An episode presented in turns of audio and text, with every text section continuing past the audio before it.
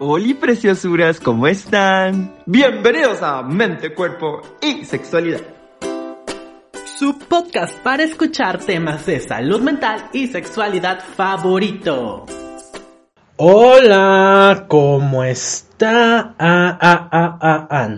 Pues ya estamos de vuelta en esto que ustedes conocen bajo el acrónimo de. Ah, no es MXK. MXK. MXK. Mente, cuerpo y sexualidad. MXK. O msis, MXK. ¿no? Msis, por ejemplo. MXK son algo que diría en francés. Sí. Me gusta, me gusta.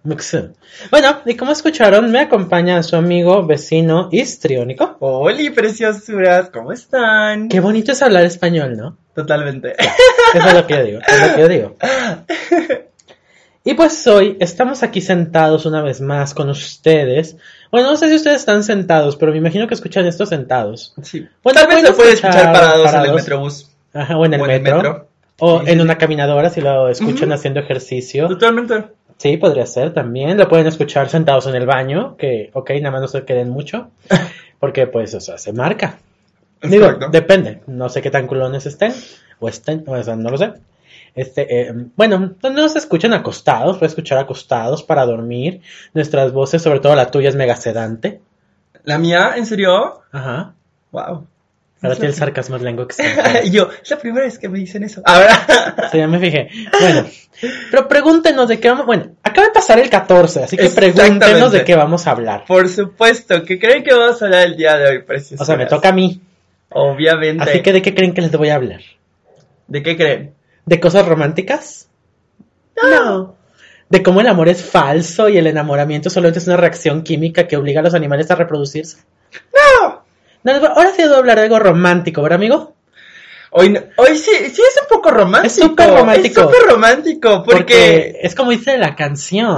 Desde que me dejaste, la nalgadita del amor se me cerró. Exactamente. Porque vamos a hablar del hermoso, el truculento, el quincoso, quincoso existe esa palabra, ya le inventé, mundo del BDSM, Del BDSM, BDS. sadomasoquismo. ¿Qué es? ¿Por qué es? ¿Para qué es? ¿De para dónde placer. viene? ¿Y De- a dónde va? ¿A dónde va? ¿Y qué teorías están detrás de eso? Porque Ajá. creo que también es Mucha- importante, ¿no? Sí, yo una vez tuve un pleito con un neurólogo, comillas, comillas, porque es reciente, de, güey, pero explícame, pero explícame, de, güey, estamos en una cena X, neta, porque te tengo que explicar el BDSM ahorita y porque hay una relación dolor-placer. Güey, y además, ahora resulta que un neurólogo necesita que un psiquiatra le explique vías neurológicas. Ay, Instituto Nacional de Ciencias Médicas y Nutrición Salvador Subirán. ¿Qué has hecho? Tan, Dicho tan, tan. eso, Después de este... comentario. Loca, loca, loca. Bueno, después de este comentario, pues vamos a iniciarle. La porque creo- mujer acaba de pasar el enamora 14. al amor. Digo, nos ¿Y qué se regalaron? Yo les pregunté y no me han contestado. ¿Qué se dieron ustedes? Porque el amor propio es lo más importante. lo más Y, importante. y, y las mujeres ya no lloran, las mujeres fracturan. Y, y I can buy me some flowers. Sí. Y el. Y bueno, el 14 de febrero fue martes. Este- ¿Qué hiciste el 14, este amigo? post- Pues la verdad fue una cena tranqui en casa, vimos pelis. Este. Fue como muy quiet. Hubo sadomaso. No puedo hablar de eso. Ah, sí, no puedo hablar de eso hubo- público. Hubo sadomaso. Yo, yo, yo. Vamos a decir que los juguetes nuevos se, se estrenaron, ¿verdad? Sí, sí.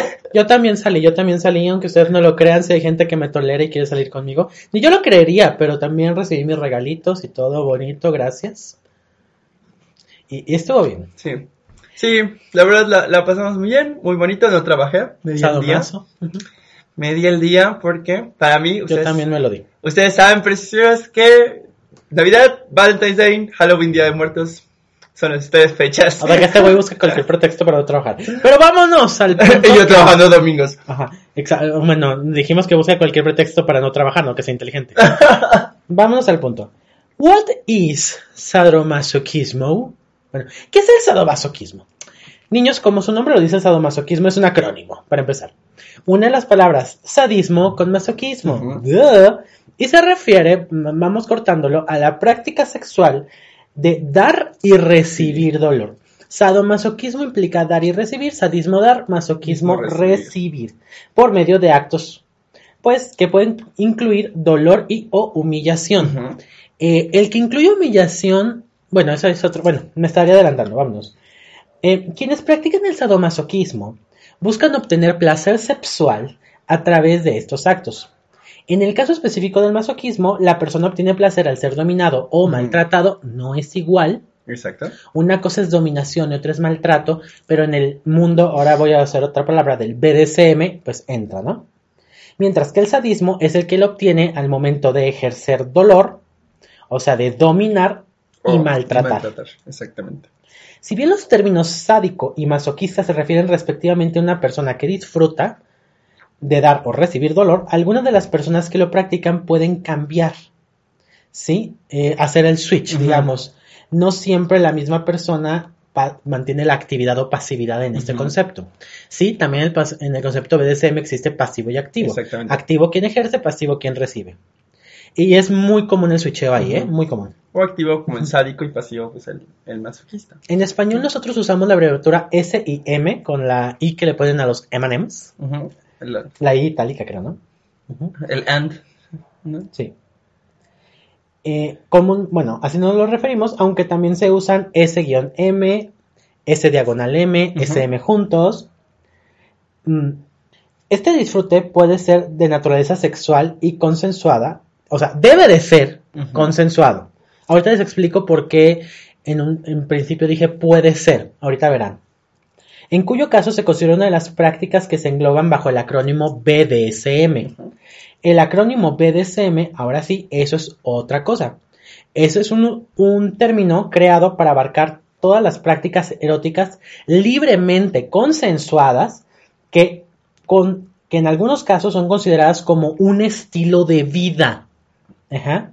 Se trata de unas siglas que combinan las letras iniciales de bondage, disciplina, dominación, sumisión, sadismo y masoquismo. Esencialmente el sadomasoquismo entra en el BDSM, pero no está limitado. Pero nosotros de manera eh, cultural, todo lo que entra en el BDSM a veces lo llamamos sadomasoquismo, aunque no vaya. ¿Sí? Son seis modalidades eróticas relacionadas entre sí, vinculadas a lo que se denominaría eh, alternativas sexuales. A veces, en el habla cotidiana, como le digo, se confunden o se utiliza de manera indiscriminada, ya que ambos términos son hasta cierto punto ambiguos. Y de hecho, viene de su origen de que se haya creado esta ambigüedad fue por la psiquiatría. Hay que decir la verdad.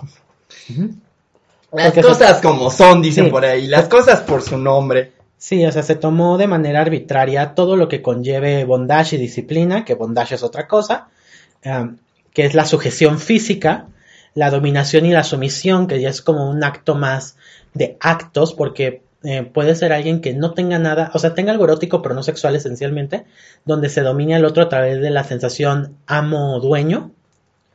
Eh, sí, el sadomasoquismo ya como tal, la... eh, bueno, ¿De dónde surge todo esto? La historia es bastante compleja. Bastante. porque para hablar de sadomasoquismo tenemos que hablar del primero que habló de ella. ¿Y quién fue el primero que habló de ella? Chan, chan, chan. Tú dinos. 120 días en Sodoma. Sí. Sodoma. 120 días en Sodoma. El bueno y adorado Marqués de Sade. Que todos, al menos por curiosidad, hemos agarrado el libro de 120 días en Sodoma. Aunque tal vez no lo hayamos terminado de leer. Sí. Y aunque no nos guste, el sadismo y el masoquismo son dos prácticas 100% humanas, Exacto. ya que no se pueden describir en ningún otro ente de la naturaleza. No conoce orientación sexual, no conoce raza, no conoce religión. Al final del día, ni género, obvio, el sadomasoquismo es 100% humano. Así que tanto antropólogos como historiadores siempre han tenido como esta duda de dónde surge, ¿no? Eh, se habla desde la antigua Roma, la antigua Grecia, Grecia. China, Egipto, la India, los pueblos mayas y aztecas también ya la tenían. O sea, este concepto ya estaba presente. Pero se le da el nombre del marqués de Sade, sadismo, ya que él es la primera persona que plasma como tal el hecho de que es una práctica sexual como tal lo suficientemente eh, conocida como para armar todos los 120 días de Sodoma. ¿No lo han leído? Pues léanlo si quieren por la anécdota. por la No, anécdota. o sea, es que- Diría Franco Escamilla, ¿Sabes? por la anécdota, ¿no? Es que, mira, yo, lo- yo me acuerdo mucho de una amiga en la prepa que decía, ay, güey, me encanta lo del Marqués de Sade. Y yo lo leía más viejo, la verdad, hace relativamente poco. Y yo así de, ni, ni sí ni no. O sea, es el tema morboso, pero ni sí ni Pero no. sí Pero léanlo por la anécdota. Eh, en, el, en este caso, como tal, les digo, ahí podríamos decir que ahí nace el término sadismo por el Marqués de Sade.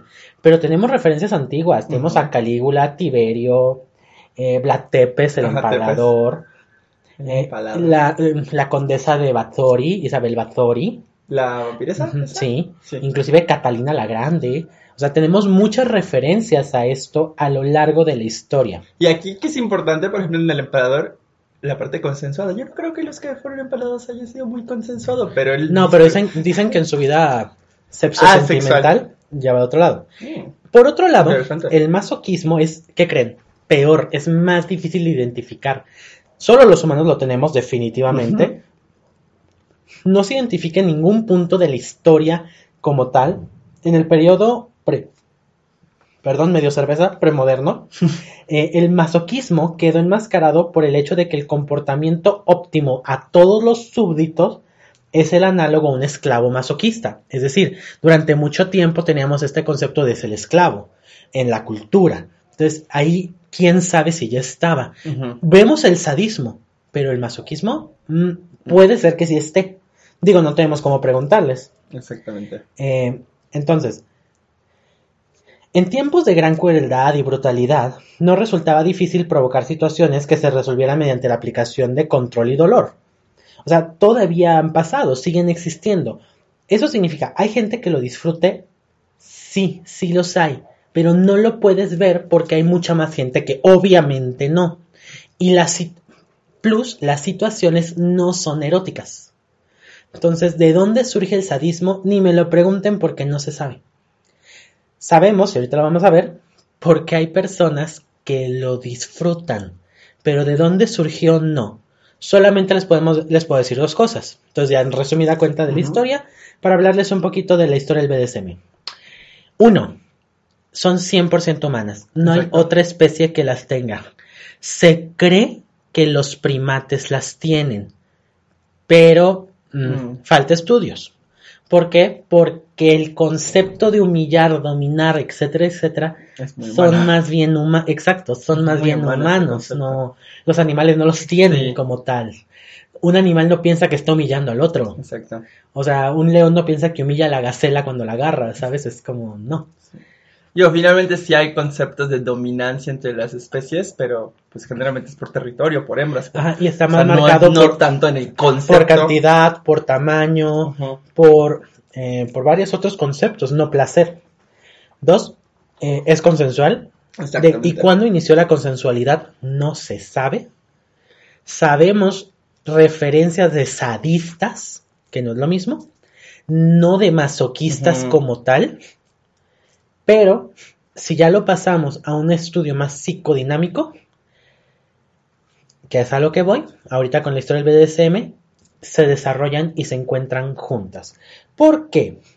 El BDSM, que es donde se incluye todo esto, aparece por primera vez descrito en 1991, en, el, en torno al foro de las noticias por internet denominado Alt.6. Alt.6.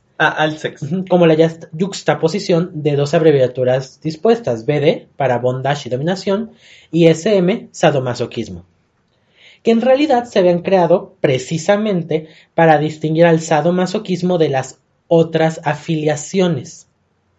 ¿Sí? Paradójicamente, desde el momento en que se trata de unificar ambas corrientes en, en, el, en cuanto a la subcultura refiere, se empiezan a englobar y se desarrolla algo muy vertiginoso, o sea, es difícil ya de seguirle la línea de ahí. Dado que BDSM es una palabra que abarca términos muy dispares, no es fácil dotarla de una historia más allá de, de su comienzo con el uso de acrónimos. ¿sí? Como elemento globalizador, el BDSM tiene escasas décadas de vida, tiene poquito. Y se inicia cuando diversas asociaciones de activistas homosexuales, fíjense, de sadomasoquismo en Estados Unidos e Inglaterra tratan de crear un espacio subcultural para actividades hasta ese momento bien distintas. Como es la dominación, es una cosa, el bondage es otra. Acuérdense de los amarras estos japoneses, que Ah, sí. se me acabo de olvidar. El fetichismo, que es otra cosa, o el sadomasoquismo. Hay fetichismos que no en- que están englobados en el BDSM, pero no son el sadomasoquismo. En la época del Old Guard, a mediados de la década del 1970, eh, se crea un libro que es Leatherman's Handbook.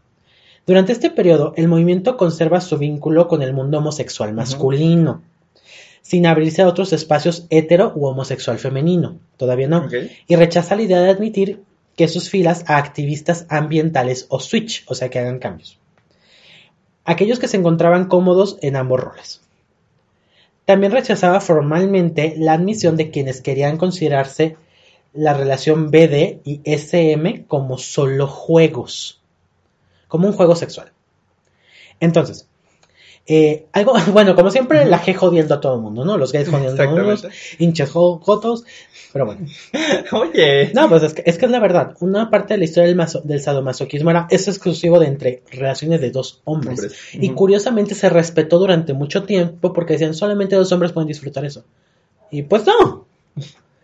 A principios de 1990 empezó lo que hoy se conoce como el periodo del New World o la. Guardia Joven, que se caracteriza por decidida apertura hacia el mundo heterosexual y de la homosexualidad femenina, la aceptación del fenómeno switch, la inclusión de elementos de sensibilidad interior, que es la dominación psicológica, eh, o mm, que incluso no tiene rasgos sadomaso, que es aquí donde entra la dominación-sumisión, como esa idea de tú eres mi esclavo, pero no sexual, Ujú. ¿me doy a entender? O, tú, o yo soy tu amo. Aunque sea un juego entre los dos y en el mundo exterior no se ve. Es algo en fiestas. La aceptación es de quien practicaban el solo juego, o sea que se divierten pero no, no tienen sexo. Y la participación activa de mujeres heterosexuales en las asociaciones BDSM. Dato muy importante.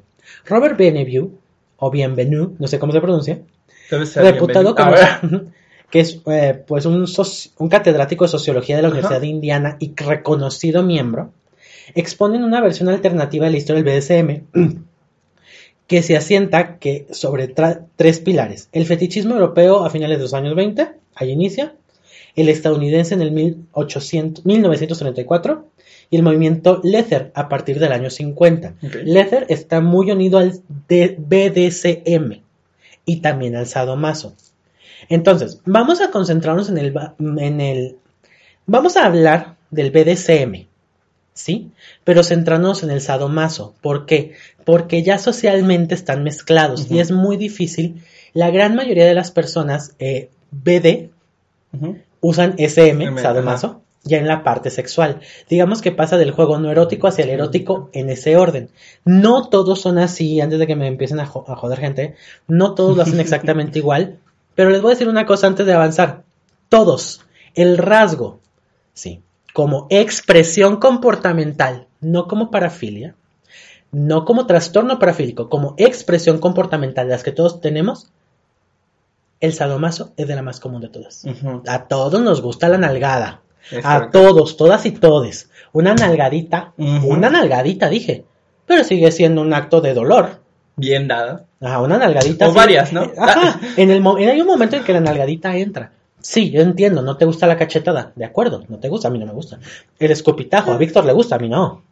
O sea, eso es lo que, se- lo, que Las se, lo que ve no se pregunta. Entonces, eso es Y lo que me ahorquen un poquito, aunque luego se vean las marcas y los tenga que ocultar Sí. con la... no, la Llevando bufanda, en marzo. Pobre Pepe, lo vas a hacer quedar como un violentador. De hecho, él así fue hacer presentación.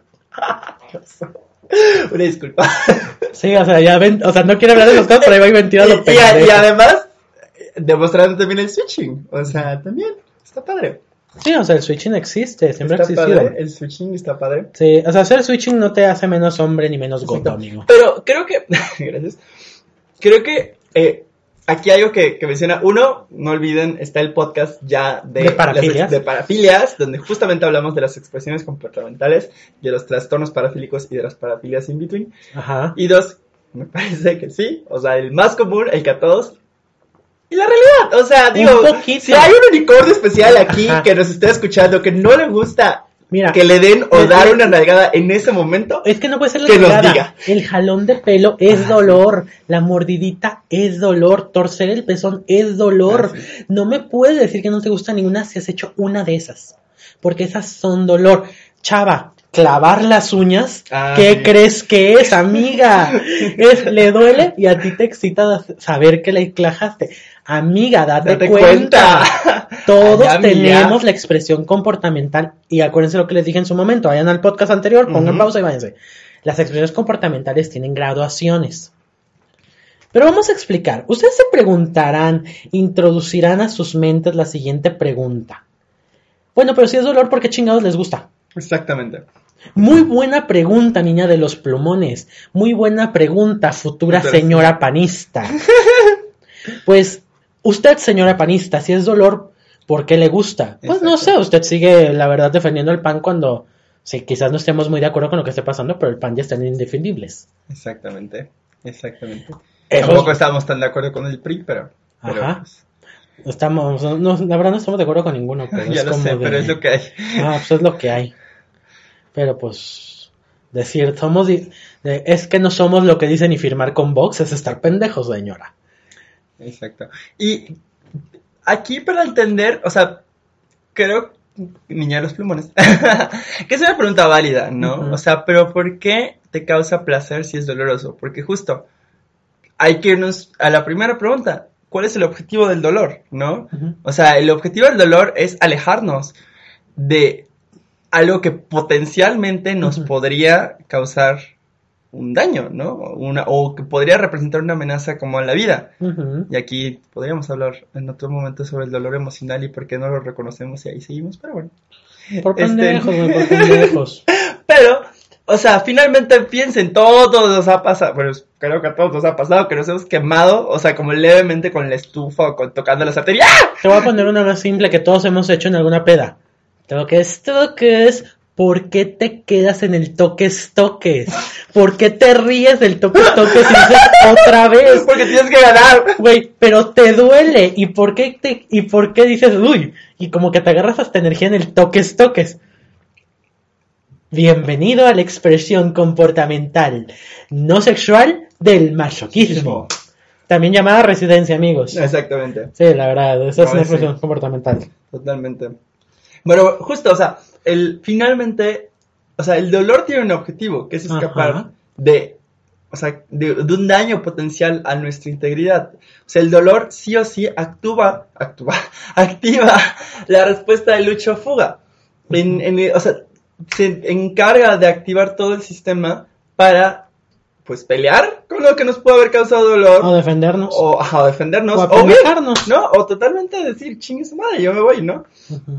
Entonces, ahora, ¿qué es, qué es lo que objetiva o qué es lo que lleva, no? Em, ¿Qué es importante? O sea, digo, hay varios estudios más antiguos, más actuales, ¿no? Pero ninguno es menos de este siglo, ¿eh? O sea, Exacto. menos de los, perdón, de este siglo, de los 2000. De los Casi 2000. todos están ahí en, engla- en- englobados.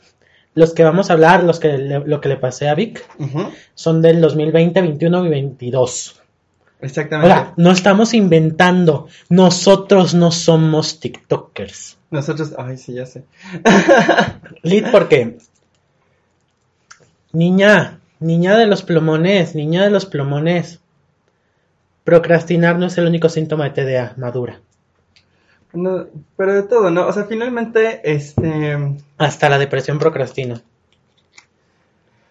ay, todo. Te- Pues es que muchas cosas procrastinan, ¿no? Mm. Pero bueno, em, ¿qué es importante? O sea, lo podemos ver desde como muchas perspectivas, pero una que me gustó es como que, bueno, el, el combinado final de todas, eh, que antes de la experiencia sexual, bueno, antes de que ocurra como que una experiencia, te que haber tenido como una experiencia en la cual lo interpretamos como placentero, como, como. An- Antes de que me pongan una cosa. Esto que vamos a explicar ahorita, quiero aclararlo, no es la respuesta de por qué en algunos casos la violencia sexual en infancia causa hipersexualidad. No es la misma respuesta, es una vía completamente diferente, no tiene nada que ver. ¿De acuerdo? Es diferente. No, no se malebresten y no las comparen y no vayan a ir a decirle a alguien una estupidez. No tienen nada que ver, esta es una vía muy diferente. En una estamos hablando de hipersexualidad y en esta, y en esta estamos hablando de sadomasoquismo. En las dos hay miedo, en una hay miedo, miedo y en esta hay placer, no es igual. Exactamente. Ajá. En una la mente se divide, se disocia del cuerpo para sobrevivir, en esta la mente sigue pegada, sigue pegada al cuerpo y entiende placer, dolor juntos. Exacto. Ya, luego vemos, lo otro ya lo hemos explicado también. Ya. Y justo, o sea, es como una, em, como la parte de la preparación cognitiva, la preparación emocional y demás, que aquí creo que es importante lo que decía David hace un rato, ¿no? El, eh, como esta parte de dominancia, sumisión, que se incluye muchas veces dentro de los contextos masoquistas, ¿no? Entonces, es, o sea, este como contexto, este, esta parte como de experimentación, eh, bueno, este contexto como emocional, cognitivo, como previo, puede provocar o producir una como relación placer, placer dolor. Y esto lo podemos ver desde muchos puntos de vista, ¿eh? No es algo exclusivo del sadomaso, porque también lo podemos ver con otros ejemplos más cotidianos. ¿Qué te parece los deportes extremos? Subirte a la montaña rusa, ver películas de terror. Totalmente. sí. Correr largas distancias, las modificaciones corporales. A ver, mijo, los tatuajes duelen. Sí. Aquí en China. ¿Y por qué tú los haces? Porque es placentero. Por pendeja, exacto. Ay, no pendeja. No, y, pero, ¿sabes ¿Y por qué no gestiona sus emociones? Y aquí también, también. Este, oye, ya llevo un año sin tatuarme. pero. Bueno, güey, te felicito. No, mames, güey. Pero. Yo llevo toda una vida. ¿Sabes que también que es importante? O sea, por ejemplo, en pacientes con anorexias, o sea, con restricciones crónicas, la restricción les produce un placer. O sea, restringir, cuando a muchos el comer es lo que produce placer, especialmente alimentos dopamina X. A, los pacientes con AN les da un placer muy importante el restringir, o sea, libera, se ha visto que libera mucha dopamina, cuando restringen. Y aquí tenemos, hablando de la dopamina, pero tenemos que hablar de un, de un sistema. ¿De qué sistema vamos a hablar? Del sistema endocannabinoide. Ese es el sistema que se ha demostrado que tiene relación tanto en la experiencia del placer y la recompensa y también en la sensación dolorosa. Las personas que practican todo este tipo de deportes extremos, que creen, tienen niveles o tienen una estimulación dopaminérgica en, ese, en ese sistema más alta que la persona promedio. Igual que los que practican el BDSM. Exacto. Entonces, aquí no lo vean como un, oye, pero es que cómo le está causando o sea, es raro, es anormal, es etcétera, etcétera, ¿no? Sino, son una serie de circuitos y de sistemas que justamente lo que producen es esta liberación de endocannabinoides, de dopamina, y que es importante. Y de endorfinas. Exacto. Ajá, dilo tú, dilo tú. Algo que es importante o que también se ha visto, o sea, es justo la liberación de endorfinas que finalmente entre las endorfinas y ciertos como opioides internos, como analgésicos, pues eso también es muy placentero. Sí, y aquí podemos entender la relación endorfina, dolor, placer con otros dos ejemplos también estudiados. Vamos a hablar del subidón del corredor y del maestro del chile, como le digo. ¡Ay, mal pensado! Sí, yo, yo... ¿Han visto esas competencias de gente de quién se enchila antes? Ah, sí. Pues es eso, esencialmente. Vamos a comer tanto chile como podamos, alimentos picantes. Esto aumenta los umbrales del dolor y aumenta la liberación de endorfinas. El dolor que causa correr, en un punto aumenta la endorfina y le da un subidón a los corredores de que ya están, ay, placenteros, a pesar del dolor. Y relacionan, al tiempo empiezan a crear la relación, o sea, la conexión neurológica de este dolor conlleva este placer. Exacto.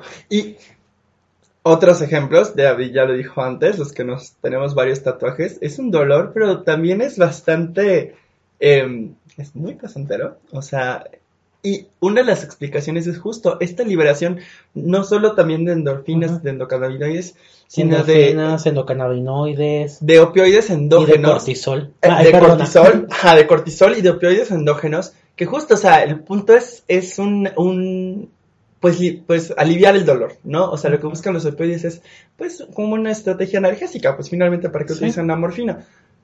Ahora, ese es como el uso, si lo quieren ver Sí. como local, pero la traducción en su cerebro es placentero. Sí, causa placer al fin del día. Ahora preguntarán, ¿y el miedo? Porque esto también tiene que ver con miedo. Bueno, pues el estrés psicológico se va a explicar ahora con el fenómeno de las películas de terror. ¿Por qué? Un estudio investigó el efecto de películas violentas en una corte de mujeres jóvenes. Esto aumentó el cortisol y las beta-endorfinas, lo que aumenta la participación tanto del sistema de estrés como del placer, haciendo que a algunos les guste eso. Yo, en cortas palabras, a mí me gusta ver películas de terror, yo veo películas de terror para dormir y me siento relajado Y lo disfrutan. porque lo disfruto. Curiosamente, las experiencias interaccionales BDSM se pueden ver como un estresor tanto físico como psicológico y que, según estudios, también conduce a los aumentos de estos mismos endocannabinoides, de estos mismas beta-endorfinas y de este mismo cortisol. Funciona igual. Por eso también hay gente, ahora se me dirán, pero no es una película, otra de la vida real. Sí, pero por eso algunas personas se meten a las casas del terror. Exactamente. Por eso Six Flags hace su casa de terror mega grande. de terror mega Para estas grande. personas que les da placer irse a asustar. Exactamente. ¿Sí? Eh, estos aumentos de los endocannabinoides resultan en un sentimiento de recompensa y un estado de euforia después de la interacción, después de lo que pa- está pasando, que bien puede estar asociado, eso todavía falta investigar, con un estado mental que se denomina eh, subespacio, Ujú. dumb space en inglés, o, bueno, eso. Ajá, como su espacio, o sea, como un momento y no tiene nada que ver. Un momento orgásmico, güey, ese es- ese es el Exacto. punto. No tiene nada que ver con el No es como con esta disociación que hablaba David hace rato, Ajá. porque es un subespacio muy placentero. Sí, y consciente, con- Exacto. lo suficientemente consciente para que entiendas que fue placentero y no dudes del placer. Exacto. Y algo que ponen es esta parte como, o sea, de del ah, mindfulness space. O sea, bueno, no sé si mindfulness, si mindfulness space es la palabra, Sí. pero bueno, del mindfulness, que mindfulness, recordando también hemos traído podcast sobre eso, que es como atención plena, conciencia plena al momento presente. Y justo, o sea, es un estado de un placer así como... como un- Placentero. Ajá, placer placentero. Un subidón tan placentero que realmente trae a la conciencia al momento presente y al aquí y a la hora, ¿no? Que es algo que nos decía la doctora María José en, en los podcasts anteriores. Y es un disfrute total, o sea, es este como momento, este su espacio, así pequeño, grande, lo que sea, pero que se experimenta como demasiado placer. Viene a la siguiente explicación. ¿Por qué? Ya sabemos, esto ya se sabe, ya se dijo. Dijo, La excitación, excitación sexual influye en el dolor. El orgasmo reduce la sensibilidad del dolor y la actividad sexual aumenta el umbral del dolor. ¿Quién lo diría? Curiosamente, también se sabe que la oxitocina, que normalmente aumenta durante la intimidad y el orgasmo, se secreta en situaciones estresantes. Y a veces se considera como una molécula de afrontamiento al estrés. Los deportes de contacto cercano también podrán tener un efecto sobre los lazos sociales, ¿no? Eh, como se vio en los estudios de Rosberg, no, Rastovsky, ruso, creo, un donde ruso, la oxitocina, ajá, la oxitocina aumentó como resultado de cierto tipo de artes marciales. Recuerden, perdón que haga un, un coma aquí, los humanos somos agresivos, no violentos. La Ajá. violencia no es natural, la agresividad sí. Exacto. La violencia es tratar de hacer daño por el fin de dañar. Exacto. La agresividad es otra cosa. Planeación, alevosía, ventaja, coacción. Exacto. O sea, esas son como parte de los componentes base de la violencia versus la agresión. Otros estudiosos, como son Sagarin, at al, ay, qué feo hacer artículos y terminar siendo un at al, Et al. et al, como si fueras... em, Ay, ya lo iba a decir, ya, ya no lo había dicho. ¿Y sabes lo que iba a decir? ¿Qué perra eres? Porque entonces estás de acuerdo conmigo. No voy a decir nada. Víctor está de acuerdo con mi maldad, solo que a veces no lo acepta. No, sí, sí lo acepto. Ah, o sea, tengo razón en ser malo con él. Yo no sé. ¿Me la abres? ¿Me la abres? Bueno, ya, vuelvo. Sagarin eh, midió oxitocinas específicamente y encontró un vínculo entre la disminución del cortisol y los aumentos en la cercanía de la relación como resultado de un juego positivo. Lo que implica esta hormona prosocial, que significa lo que aumenta la oxitocina nos termina por hacernos sentir más cómodos con la otra persona y vincularnos mejor, haciendo que el resultado de la interacción sea más placentero. Y eso es en artes marciales, ¿eh? Dolor. Eh, este estudio del que yo les estoy, estoy hablando también encontró una relación significativa de los cambios de oxitocina en participantes sumisos, los masoquistas. Por lo que la importancia de esta hormona sigue sin estar muy clara, pero se ve que participa. Pero, digo, o sea, sí se ha visto, pero todavía le falta como ese Claro. cachito. Como todo, o sea, no hay ningún estudio perfecto, perfecto, seamos honestos. Y además, ¿recuerdan por qué les contamos siempre la historia? O sea, hasta 1991 la realidad es que no es como que hubiera la grandísima investigación en el tema. Y la mayoría de los artículos son de las últimas, ajá, bueno, de psicoanálisis. Y muchos como biológicos, pues son de las últimas dos décadas. O sea, como siempre les hemos dicho, la psiquiatría ha estado desde siempre, pero en sí está en pañales. Ajá, y sobre todo la psiquiatría sexual, porque mucho de esto siempre fue visto como malo, prohibido, pecado, porque estás pecando, y luego entró el psicoanálisis de por qué quieres hacerlo con tu mamá, que no es que esté en contra del psicoanálisis, pero vaya, empezó a dar respuesta universal a todo. Yo creo que el psicoanálisis funciona, pero no es la respuesta universal. Bueno, ¿qué más sabemos? También sabemos que el dominio social estimula el sistema de recompensa y de manera similar la derrota social. Puede inducir anedonia, lo que también sugiere una interacción entre el juego de poder-dominio y el sistema recompensa.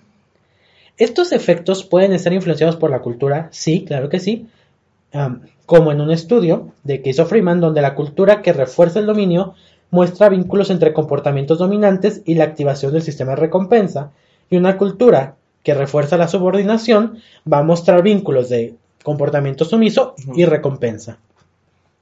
¿Cuál sería aquí la recompensa? Placer, cariños, placer sexual, orgasmos, niños, dillas, niñes, ¿por qué me hacen esas preguntas tan obvias? O sea, Entonces- finalmente aquí la recompensa Ajá. es el placer, güey. O sea, Acuérdense, vuelvo, no me vayan a salir con una pendejada, por favor, porque los conozco.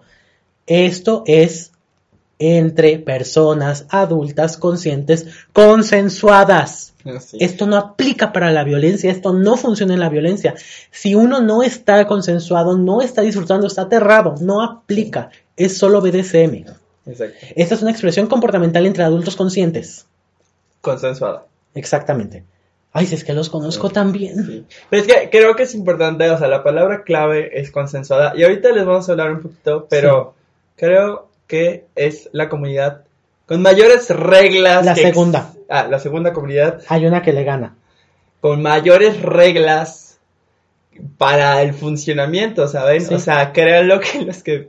los- bueno, yo- muchos podemos tener como Ujú. expresión comportamental, sí, pero los que practican constantemente y O sea, los que les gusta bien y le invierten, bien y la máscara de perro y eso. es muy placentero y tienen reglas, palabras clave, bla, bla, bla, todo lo que pudieron haber visto en. ¿Cómo se llama esa, esa serie de. Se llama 50 sombras de Grey? Ah, Ay. O sea, sí, es que 50 sombras de Grey es eso.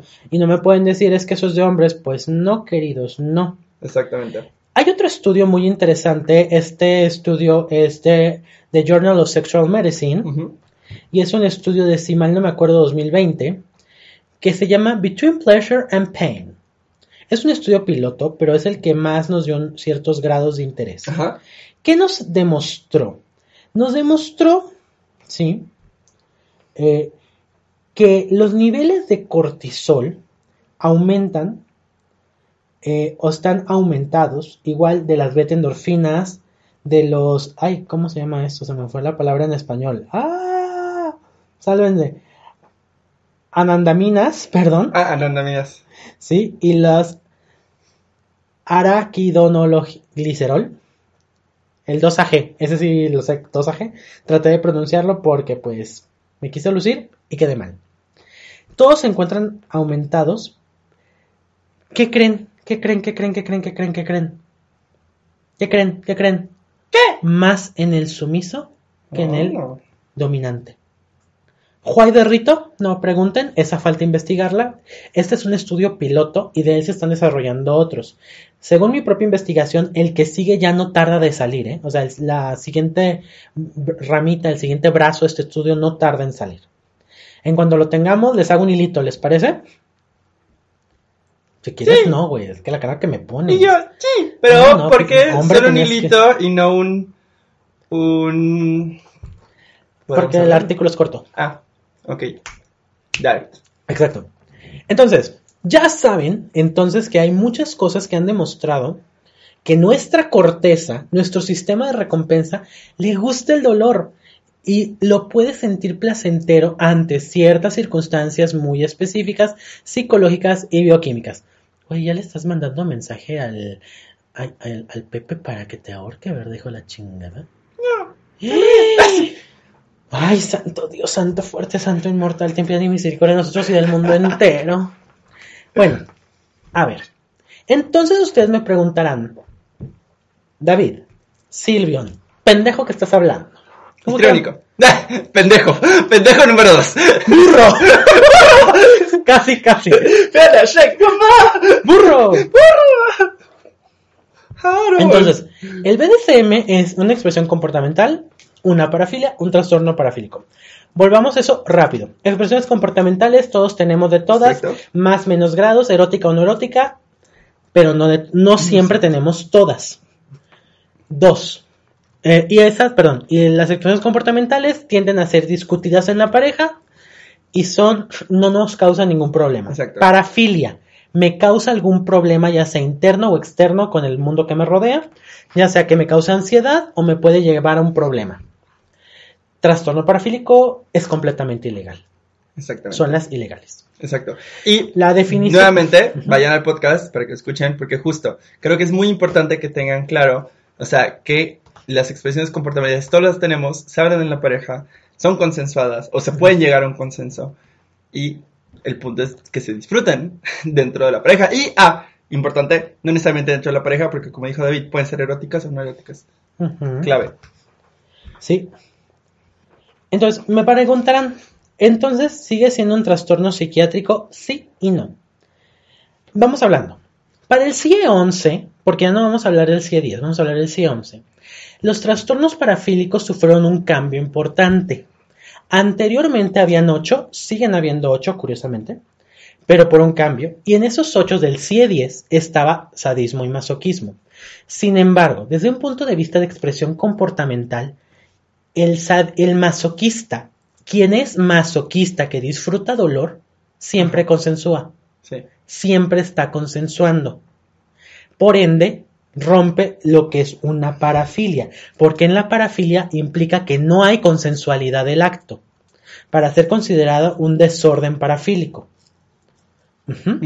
Haciendo que nos queden solamente 8. Van a darse cuenta en el C11, les los voy a nombrar otra vez, que estas 8 implican que no hay, no hay hay Consensualidad. con- consensualidad. Con, ¿Sí? sí, Consensualidad, sí, sí. consensualidad. que son 1. El desorden exhibicionista. El desorden boyerista. O sea, mostrar Mostrar mostrar a quienes es- no tienen el consentimiento Y que les andar muestres espiando. y ver quienes no tienen el consentimiento de que veas. Nos veas. El trastorno pedófilo, la pedofilia como tal. ¿Por qué? Porque los menores de edad no pueden consensuar. El froterismo, obviamente.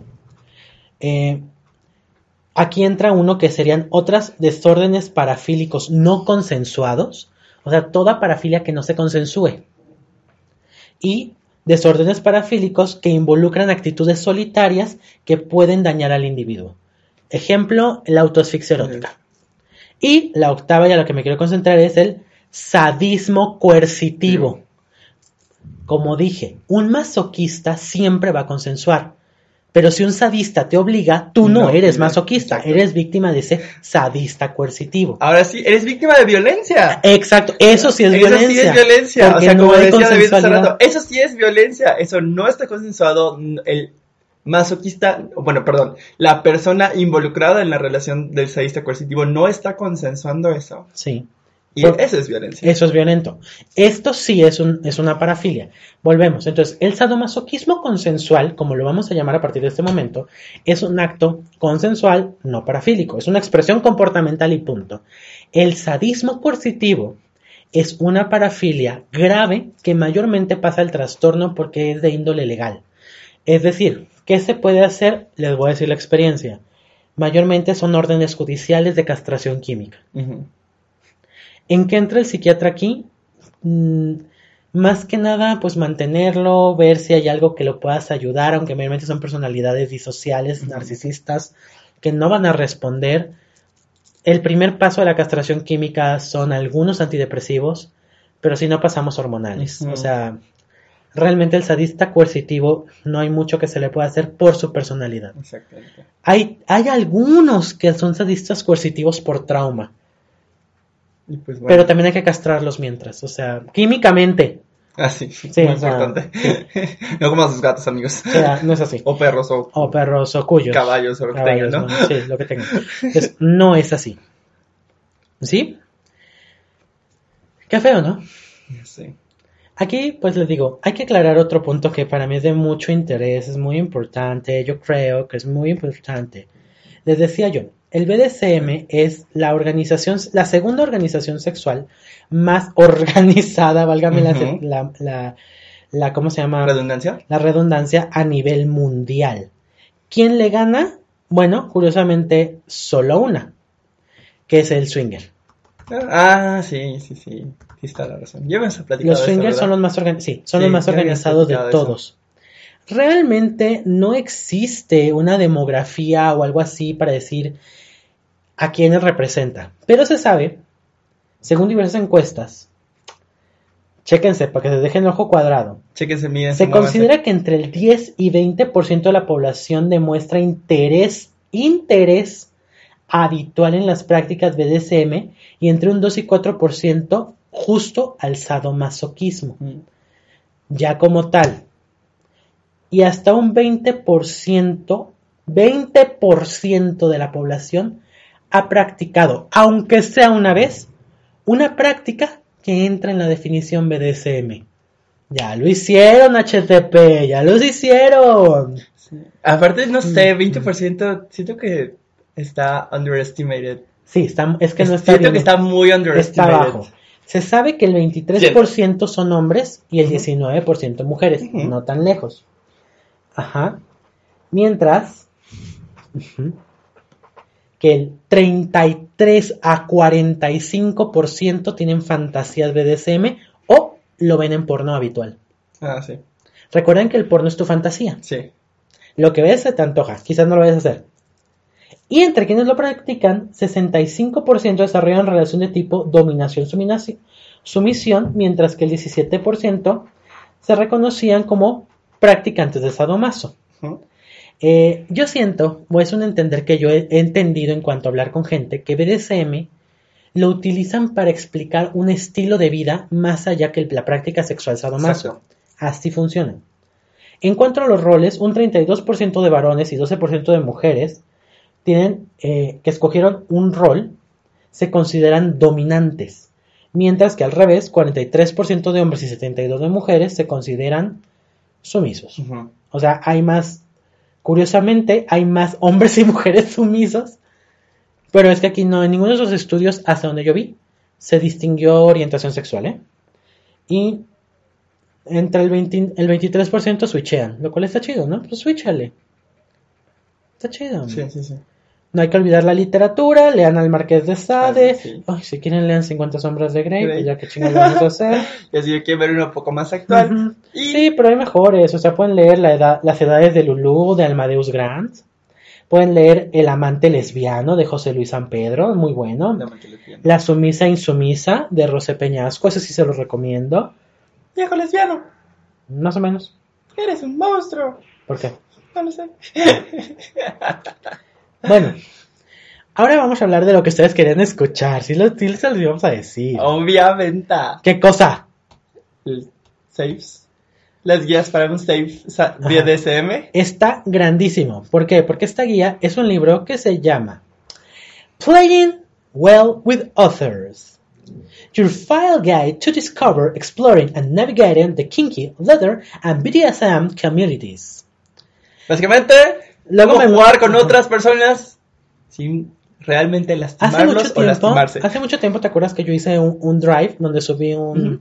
unos libros que, y pues fue bien. Si quieren, me mandan mensajillo o ahí lo ponen, pongan mente, cuerpo y sexualidad, diagonal BDSM, hashtag, a todo.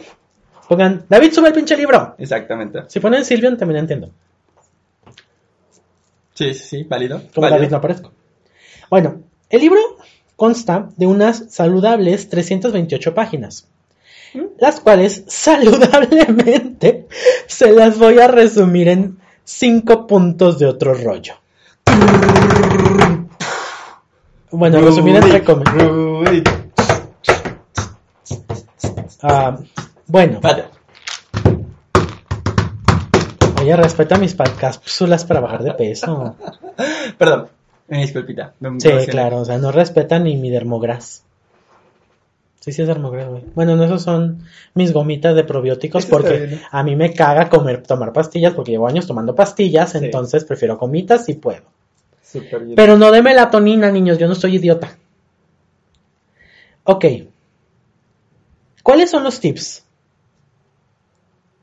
Número No uno. Número uno. No, no, no era para que me preguntaras. Número uno. Pregunten. Hablen.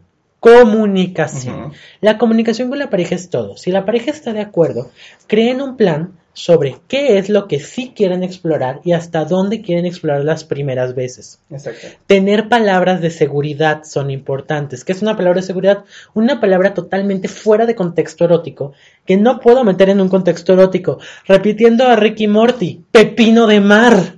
Exacto. ¿Qué tiene que ver un pepino de mar? Tal vez les guste que. Ya sabes. ¿Has visto un pepino de mar? Sí. Ok.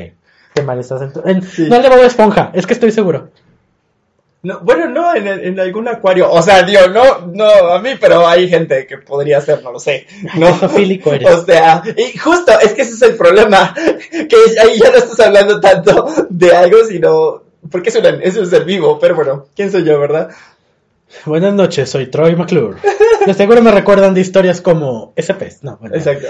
Prozac, por ejemplo, es una palabra que no puedes meter en un contexto sexual. Sí, se puede. Bueno, dos. Investiga antes. Los grupos BDSM, como les dije, están súper organizados y siempre están abiertos a la explicación. Y de hecho, muchos tienen lugares o zonas donde te enseñan. En México hay grupos BDSM, obviamente no los puedo publicitar aquí por obvias razones, pero investiguen. Hay muchos, hay muchos, la verdad. Y, pero tienen reglas muy específicas, lo que me lleva al tercer punto. Reglas. Reglas. Siempre tienen que tener reglas y tienen que aprender a hacerlo. porque Los grupos BDSM son muy fijados. ¿Saben la diferencia entre un golpe BDSM, un golpe, un golpe del área y un golpe que no lo es? ¿Saben la diferencia entre el juego sumiso pasivo y el maltrato? Y no van a dudar en acusar. Los grupos BDSM tratan mucho de evitar la violencia porque saben lo que están haciendo. No lo dudan dos veces, ¿eh? Lo, te expulsan y te... Y te marcan, ¿no? No, y te reportan. Reportan. Y tratan de proteger siempre a la víctima. Ellos son así, porque están protegiendo su... O sea, se están protegiendo y tienen toda la razón. Pero el punto, ve, investiga, observa. No es lo mismo observar un porno que observar con alguien que te va a explicar. Mayormente lo que les explican son los juguetes, las cosas y las técnicas. No tanto que los pongan a ver sexo en vivo. Puede ser. Pero no es tanto Exacto. eso. Entonces, investiguenlo bien y una vez que se sientan cómodos, van. Eh, aquí también entra ir a una sex shop e investigar. No compren juguetes que no saben para qué son. Los aros del pene, de acuerdo, cómprelos. Hay de plástico que se pueden romper. Qué afán de comprar el de metal. Eh, cuatro. ¿Voy en el 3 o en el 4? Cuatro. Cuatro. Este, establezcan bien sus límites. El BDSM, aunque no lo vayan a practicar hasta, hasta el límite en la primera, establezcan hasta dónde están dispuestos a llegar y qué otros fetiches, porque sabemos que fetiche es otra cosa, van a meter en esto. Se vale, se puede combinar. Puede ser una práctica que no hagan seguido, pero establezcan siempre los límites exactos. ¿Y cinco? ¿Cuál es el 5? A ver, dime tú. No lo sé, te estoy preguntando. Pinches, diviértanse. Ok. Entonces, vamos a hacer recap, La guía está muchísimo más larga, Sí, digo, claro. son 380 y tantas páginas, pero yo se lo resumo. pero en resumido en cinco puntos. Uno, comunicación efectiva sobre lo que se van a hacer, investigación y observación Mm. de lo que van a hacer. Perdón. E hicieron. Ajá. Porque si no les gustó algo después de hacerlo, díganlo y mejoren, no se queden callados. Y aquí es Calladas hay- ni calladas. Uno y dos, uno y dos activo, o sea, ida y vuelta, ida y vuelta. Tercero, reglas, límites claros de hasta dónde van a llegar. And have fun. Ujú. Have fun. Finalmente, para eso es. Todo esto les da la oportunidad de, de tener una mejor comunicación sexual con sus parejas. Exacto. Oye, no me gusta este juego. O si me gusta este juego. Oye, me gustó cuando hiciste esto. Oye, me gustó más cuando hiciste esto que cuando hiciste esto. Y una cosa muy importante eh, que, me, que no me quiero olvidar. Un capítulo se llama Unicorns, Trolls and Other Creatures, Behavior Awareness in Kinky Community. No se dejen intimidar, no se dejen mangonear, no se dejen humillar porque les gusta algo que a otra gente le parece, comillas, raro. Es su vida sexual y si le están haciendo con compromiso, con comunicación y con consensualidad, no Y tiene con nada de malo. Y con límites claros. claros, no tiene nada de malo. Al contrario, ayuda mucho. Y sobre todo, si los dos se lo están pasando bien, güey. Sí. O sea, si los dos están disfrutando, dude. Y si lo van a hacer con otras personas, fíjense bien de estos seres que aparecen, o sea, personas que no son parejas estables, que pues se vale. Este, fíjense muy bien. ¿Sí? Exactamente. Me, me gustaría que tuviéramos más tiempo, pero si me echo todos los animales que salen en este, o sea, que aparecen como seres místicos, eh, nos podemos, se nos va a extender esto un montón. Exacto. Si a ti no te gusta eso, por más que te digan, es que esto es normal en la comunidad, o sea, si no te gusta, no te gusta. Ah, sí. Y ya. Y ese es punto 3, o sea, reglas, límites. No te tiene que gustar lo que... O sea, creo que a todos nos ha gustado la regada, bueno, no todos la bofetada, y así Ay, te entendí el- la regada. la, mordida y así y tal. ¿no? Pero hay gente a la que no le gusta, porque no le gusta experimentar placer, experimentar dolor, perdón. No, no relacionan dolor con placer y, y no lo está bien. relacionan, y está Ajá. bien. Puedes ir, no tienes que ir necesariamente a una mazmorra, espacio de juego, que así le llaman, o arenas eróticas para experimentar esto. Puedes ir en pasos pequeños, introducirte a una nueva subcultura, digámoslo así, sexual, no implica que te vaya a gustar ni que te vayas a quedar. Exacto. Experimenta hasta tu comodidad, como a ti te guste. Si no te gusta, bye. Si solamente te gusta un 2%, quédate con ese 2%. Y listo. Eres parte de la comunidad, no importa qué. O Exactamente. sea, no tienes, no tienes que seguir el 100%, ¿no? Justo. Y creo que ese es un mensaje muy importante. O sea, no tan bien, o sea, tampoco, no es correcto que porque como es común y todos les pegan o les da, que te obliguen a ti a tener situaciones o experiencias en las cuales no estás de acuerdo, no estás cómodo, no estás conforme, porque no te gusta el dolor. Hay gente a la Y- que simple y sencillamente no Y le gusta. un último punto antes de que se me vaya a mí. Eh, no es necesario, no, no marca tu vida general que practiques este tipo de cosas. ¿Sí? Y pues ya, si quieren el libro me dicen. Sí. Si no, pues no. Yo ahí lo tengo, me da igual. También porque tengo otro, conseguí otro que se llama Hambre de Hombres. ¿Hambre de hombres? Vaya, qué interesante. Cuéntame más. Ah, sí. Ah, no, es sobre sentirte cómodo o cómoda o cómode con la idea de no tener pareja. O sea, tener pareja no te define. Muy interesante. ok. Ok, ok. Pero bueno, cool. esto fue, ¿qué fue? Esto fue. Bueno, Sí, sí, en general fue BDSM, o sea, como que la historia de donde viene. a BTS. BDS, sí dije BDSM. Ah, yo entendí BTS y mi ilusión. Y es que justamente estaba viendo BTS y hoy dos pacientes me dijeron que ¿Qué, qué? cuando les preguntaba sus hobbies, que eran BTS. Bueno, las. Armies. las Army. el baile, y le dije, ¿qué tipo de baile? Es como como en... Smooth, light. Ajá, y me dije, no, como coreografías coreanas. Y, ay, ¿te gusta BTS? Y sí, y yo, ah, súper. O Ay, qué básico. Ay, qué básico. Háblale de otros. Twice. Pues yo solo conozco BTS y Blackpink. Debo, ya sé. Tú diles Twice, Stray Kids y listo. Ok, Algo te van a entender. porque ya sé que debo de Loca, conocer más loca, porque es lo que estaré ahorita viendo, pero se me va. Sí, porque tú te quedas con una película de Disney que nadie ve. Bueno, entonces, cualquier duda, queja o sugerencia, ya saben dónde me pueden encontrar. Si me encuentran a mí, Víctor Exacto. me encuentra. Exacto. Y Si me quiero dejar encontrar, claro. Exactamente, es correcto.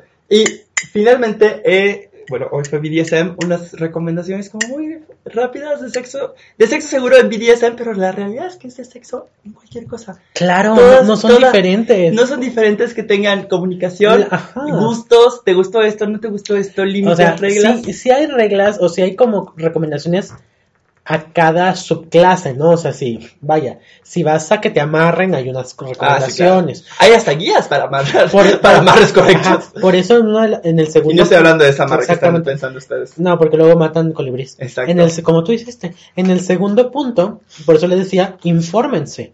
Porque esa parte tienen que aprenderla, o sea, nadie, nadie nos enseña eso.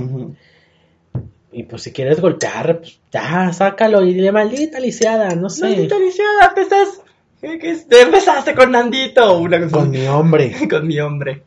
Pues nada, Maldito preciosuras. mi hombre era. Empezamos, empezamos, esperamos, No, eh, empezamos también porque pusimos maicena. empezamos, empezamos la maicena que se está calentando, pero pues esperamos les haya gustado, les haya sido agradable, informativo, especialmente después del 14 de febrero, que si tienen este tipo de... es- vamos a hacer un paréntesis por lo que dijimos hace rato, independientemente si tienen este tipo de prácticas que puedan llevar estas reglas a su vida, a su intimidad, Claro. Y si tienen estas prácticas, que las puedan como que hacer lo más seguro posible o lo más safe sí la posible. La tienen, es la más común de todas. Exacto. No la notan porque quieren ver la, quieren ver la piel. Pero no, niños, no Niños. todo lleva piel. Exactamente.